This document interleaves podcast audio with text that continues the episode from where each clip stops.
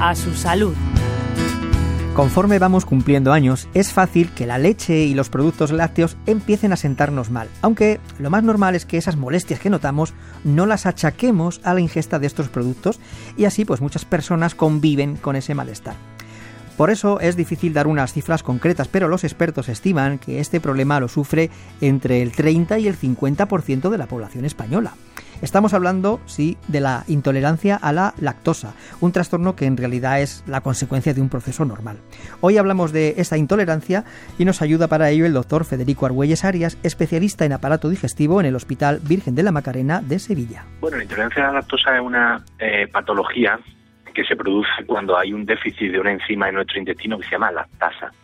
La lactasa es la enzima que se localiza fundamentalmente en el duodeno distal y en el yeyuno proximal y lo que hace es digerir la lactosa. La lactosa es un azúcar que está fundamentalmente en los productos lácteos, pero que también se utiliza como conservante, por tanto es muy frecuente en nuestra dieta habitual y cuando el paciente carece de esa enzima, o más bien mm, no carece, sino que tiene un déficit de esa enzima, cuando toma lactosa, como no lo digiere, esa lactosa llega al intestino delgado y sobre todo al colon y ahí se fermenta por las bacterias que tenemos en el, en el colon.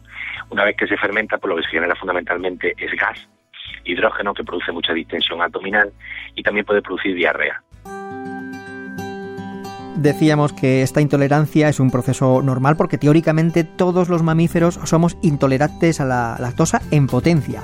Una vez pasado el periodo de alimentación con la leche materna, nuestro organismo va produciendo cada vez menos enzima lactasa.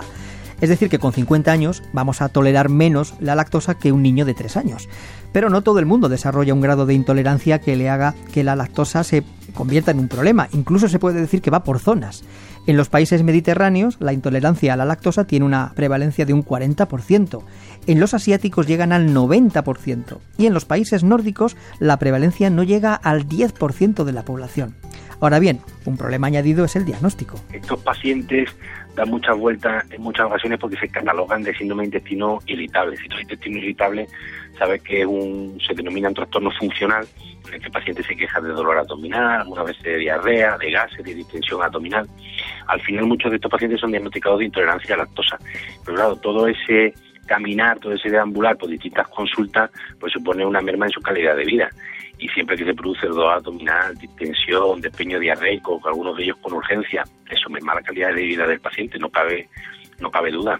La intolerancia a la lactosa en sí no se puede prevenir, pero quien la padece sí que puede evitar las molestias que produce. Es complicado en el sentido de que, bueno, eh, hay muchos eh, productos que consumimos de forma habitual que la llevan.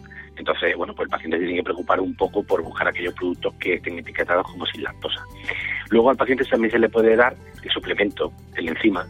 Como carece de la lactasa, pues nosotros le damos lactasa y se recomienda pues a aquel paciente que, por ejemplo, quiera ir a una cena o tenga un acto y sino que no pueda estar preocupado porque es lo que va a comer va a dejar de comer, pues que se tome su lactasa, se lo toma justo antes de empezar a comer eh, son preparados eh, farmacéuticos, son eh, comprimidos que se lo ingiere en el momento que va a consumir algo que sospeche que lactosa y bueno, y en principio no debe tener mayor problema. Lo que pasa es que eso no se recomienda de forma habitual.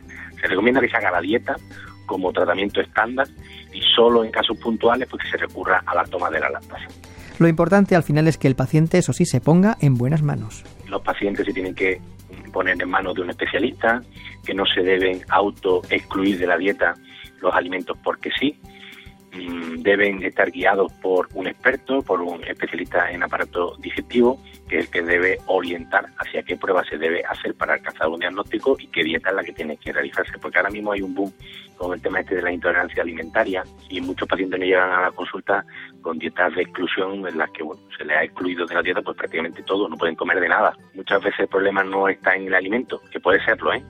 Pero muchas veces el problema no está en el alimento, sino que está en el tubo digestivo. Y no se trata de excluir un montón de alimentos de la dieta, sino se trata de buscar qué problema hay en el tubo digestivo por el que el paciente le sientan mal tantos alimentos. ¿no? La leche y los derivados lácteos tienen un papel fundamental en la dieta, de ahí la importancia de que el abordaje a la intolerancia de la lactosa se haga, como decía el doctor Argüelles Arias, únicamente por los profesionales de la salud. Manuel Moraga, Radio 5, Todo Noticias.